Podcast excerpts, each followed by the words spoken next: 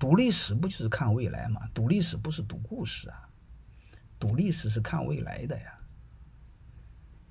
读历史是看透历史的周期啊，而且历史它不一个维度啊，王朝的兴替它不是一个维度啊，它至少是五六个维度啊。你不能从一个维度去看啊。我们学历史就一个雄维度，就是国土面积大，是吧？国土面积大能代表什么？不就相当于现在这个一个老板把企业做的大呀？企业做的大能代表什么？我问你一句话。你比如我放高利贷，我做 B to B 骗人，我也可以做的很大。大能说表什么？能说明什么？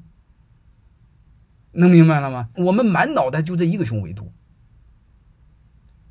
如果你多用几个维度看，你马上就能明白。大代表厉害吗？什么叫厉害？那谁流氓谁厉害吗？那不就这么个逻辑吗？人和动物唯一不一样的是什么？我们非要比流氓吗？